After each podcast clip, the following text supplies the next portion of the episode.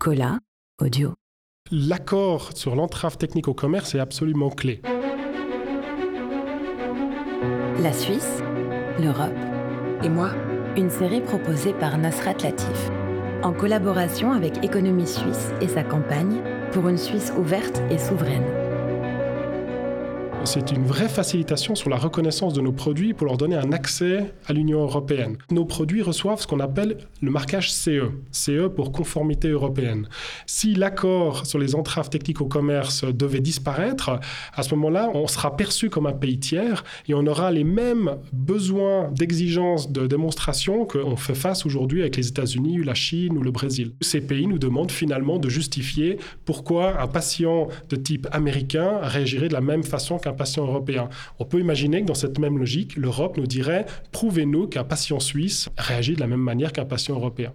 Nicolas Durand, CEO d'Abionic. Aujourd'hui, on arrive avec quelque chose d'industrialisable qui va nous permettre vraiment de démarrer la commercialisation internationale à partir du début de l'année prochaine. Nos produits permettent de réaliser un test de qualité laboratoire en 5 minutes à partir d'une petite goutte de sang. Ce qui est absolument unique, c'est qu'on est capable de le faire avec des applications qui aujourd'hui prennent 3 heures dans un laboratoire d'analyse. Et grâce à cette nanotechnologie, on peut obtenir le même résultat en 5 minutes sur site. Et c'est pour ça qu'on veut amener ce produit dans les hôpitaux ou chez les médecins. De plus, on a réussi à obtenir un accès à un nouveau marqueur pour la septicémie, le sepsis, euh, qui permet de détecter et d'anticiper une septicémie 24 heures avant le moment où aujourd'hui on diagnostique euh, une septicémie. Et ça, ça permet potentiellement de pouvoir sauver des millions de vies. Aujourd'hui, chez Abionic, nous sommes 50 collaborateurs. Euh, nous espérons pouvoir doubler ce chiffre dans les 2 à 3 ans. Nous sommes basés au biopôle des Palinges. Nous avons vraiment misé sur cet écosystème qui est aujourd'hui le centre du life science européen et nous pensons que nous allons pouvoir grandir et exporter nos produits en Europe assez rapidement. Si on peint le diable sur la muraille et qu'on essaie de se projeter dans les pires situations, je pense qu'un bon entrepreneur trouvera toujours des solutions pour essayer de continuer à croître et de continuer à survivre. Mais on apprécierait aussi, si vous voulez, qu'on puisse conserver euh, des conditions cadres les plus extraordinaires et les plus excellentes possibles, comme c'est le cas aujourd'hui en Suisse. C'est ça qui attire aussi les talents, qui attire les futurs entrepreneurs et qui font que des entreprises comme les nôtres restent sur place. Et je crois qu'on a vraiment intérêt à se battre pour conserver ces avantages et pour pas forcément devenir un pays tiers euh, qui serait simplement intéressant pour venir manger du fromage et se balader dans les montagnes.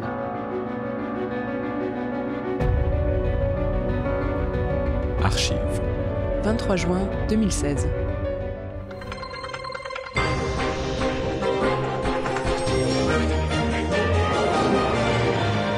Rester ou partir? In ou out, Brexit or not Brexit, bien sûr, telle est la question. The British people have spoken, and the answer is we're out. C'est désormais une certitude. Le Royaume-Uni quitte l'Union européenne. J'ai toujours dénoncé la proximité intellectuelle de la pensée européenne, britannique et suisse, qui date en fait du discours de Churchill du 19 septembre 1946 à Zurich. Gilbert Casasus, professeur en études européennes à l'Université de Fribourg. Quand on lit ce discours et quand on le dissèque, on remarque que Churchill dit il y a d'un côté ceux qui ont gagné la guerre, c'est-à-dire les États-Unis et la Grande-Bretagne, puis malheureusement aussi l'Union soviétique avec Staline, et puis il y a tous les perdants. C'est l'Europe continentale et il faut que tous ces perdants créent les États-Unis d'Europe. En fait, il pensait que clairement les États-Unis et la Grande-Bretagne allaient diriger le monde et que ces États-Unis d'Europe allaient être un peu euh, dans un système euh, de vassaux de, ces gens-là. Et il disait clairement, nous les Britanniques, avec cette Europe, on n'a rien à faire. Et les Suisses disaient, ben, nous, on n'a pas perdu la guerre non plus, donc on va rien avoir à faire avec cette Europe. Et cette tradition britannique de la pensée européenne existe jusqu'à nos jours. On sait très bien que des personnalités politiques de premier plan suisse ont servi plus ou moins dans les dernières semaines ou les derniers mois un peu de conseiller aux Britanniques en expliquant comment il faut faire avec l'Union européenne. Nous sommes devant un foutoir londonien. Alors, est-ce que Berne va se mettre dans le foutoir londonien ou est-ce que Berne va se mettre de côté de Bruxelles? C'est une question fondamentale à poser. L'Union européenne n'est pas un enfant politique immaculé. Loin de là.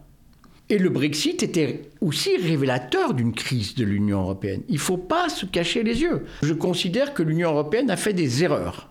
des erreurs politiques importantes. Et quand vous faites l'erreur qu'a fait l'Union européenne, c'est de refiler un nouveau traité, en l'occurrence le traité de Lisbonne, qui est toujours en vigueur et qui n'est pas un très bon traité, au-dessus des populations, se crée là un déficit démocratique et de légitimité politique qui ne sert que les intérêts des adversaires de l'Union européenne. Le Brexit pour l'Union européenne, c'est beaucoup plus important que l'accord cadre pour la Suisse, c'est incontestable. Georges Martin, ancien ambassadeur de Suisse. Inévitablement, les Européens ne vont euh, jamais, dans leur relation avec la Suisse, euh, donner l'impression de lui accorder euh, des choses pour ne pas précisément impacter sur leurs négociations avec Londres. La manière avec laquelle l'Union traitera la Suisse, ce sera immédiatement interprété à Londres, soit comme un encouragement à augmenter les pressions, ou alors soit à comprendre que lorsque Bruxelles dit c'est blanc ou c'est noir, eh ben c'est réellement blanc et réellement noir. Jusqu'à maintenant, on a ce qu'on appelle les bilatérales. Tout le monde ne se rend pas compte que finalement ces bilatérales, c'est comme l'air. C'est l'air que nous respirons continuellement, euh, tous les jours, toutes les secondes, toutes les minutes de notre vie, et on n'y pense pas tout le temps à cet air. Mais il suffirait au fond qu'il euh, diminue ou qu'il devienne nocif, et on s'en rendrait compte tout à fait. Lorsqu'on prend l'avion, lorsqu'on travaille, lorsqu'on va au travail précisément dans une entreprise qui exporte, etc., pratiquement toute notre vie, toutes nos journées euh, sont touchées par ces accords bilatéraux avec l'Union européenne. Il suffit de penser à, n'importe quel secteur de, notre, de nos activités pour euh, avoir un, voire deux accords bilatéraux qui sont concernés. Ces accords bilatéraux, c'est un petit peu comme les traités à l'ancienne. On négocie longtemps, on signe, les parlements ratifient, etc.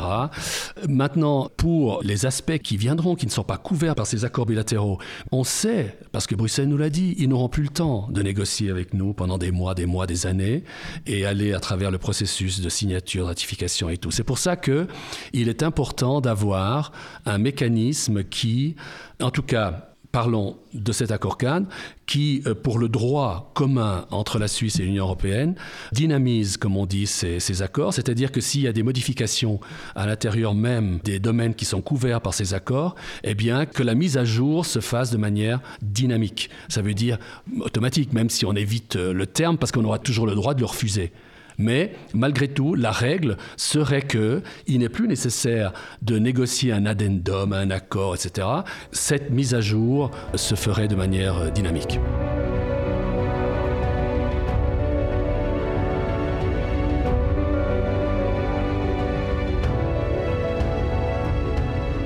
Nicolas Durand, Très concrètement, au niveau de la région, si on devait remettre en question ces accords bilatéraux, ça voudrait dire euh, une possibilité d'exporter nos produits plus tard, donc des revenus qui arriveraient plus tard, donc peut-être la possibilité de ne pas engager des gens localement aussi vite que l'on souhaiterait, sans compter qu'on mise aussi beaucoup sur des investissements extérieurs, hein, des investissements étrangers pour faire tourner des entreprises comme les nôtres qui ne sont pas encore rentables. Et ça, c'est un vrai problème si c'est remis en cause. Et finalement, euh, même avec la meilleure intention du monde et avec une stratégie assumée d'engager des gens localement et si possible de type suisse, eh bien, on n'y arrive simplement pas. On a besoin d'engager des gens étrangers avec des compétences particulières qu'on n'a simplement pas chez nous et de nouveau nous mettre des obstacles et nous empêcher de pouvoir engager les bonnes ressources, c'est simplement mettre en danger aussi les emplois euh, des gens parfaitement suisses et parfaitement locaux. Les entreprises de type start-up qui vont s'exiler à l'extérieur en pensant qu'elles vont pouvoir économiser sur le loyer, on en connaît un certain nombre, c'est un pari extrêmement risqué. Être une entreprise suisse qui développe ses produits en Suisse est clé. C'est-à-dire qu'aujourd'hui, on ne peut pas miser euh, sur une main-d'œuvre bon marché et on ne veut pas miser sur une main-d'œuvre bon marché. Ce qu'on veut, c'est de l'innovation mais pas de l'innovation qui reste au stade de brevet et d'idée. On veut une innovation qui puisse servir au plus grand nombre. Et le fait de pouvoir le faire avec une qualité suisse, ça, c'est un avantage extraordinaire, et pas seulement en termes de marketing, mais aussi au niveau de la production qui amène une vraie valeur ajoutée. Dès le départ, nous avons créé une entreprise à vocation internationale, avec un siège qui se veut rester en Suisse. Mais pour cela, il faut bien sûr exporter. Et l'Union européenne est notre premier partenaire privilégié. C'est le cas le plus simple pour nous pour pouvoir démarrer sur un marché assez grand pour les premières années.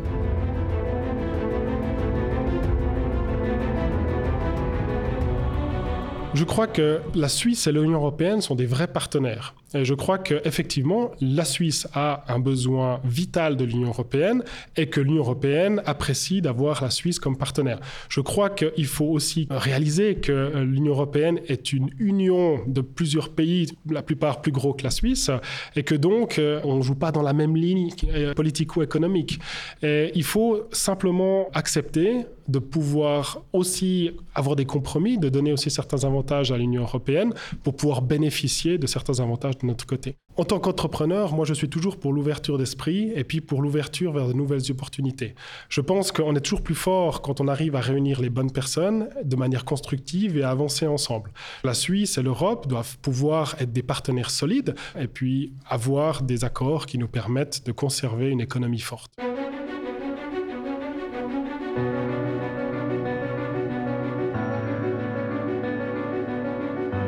La Suisse, l'Europe et moi.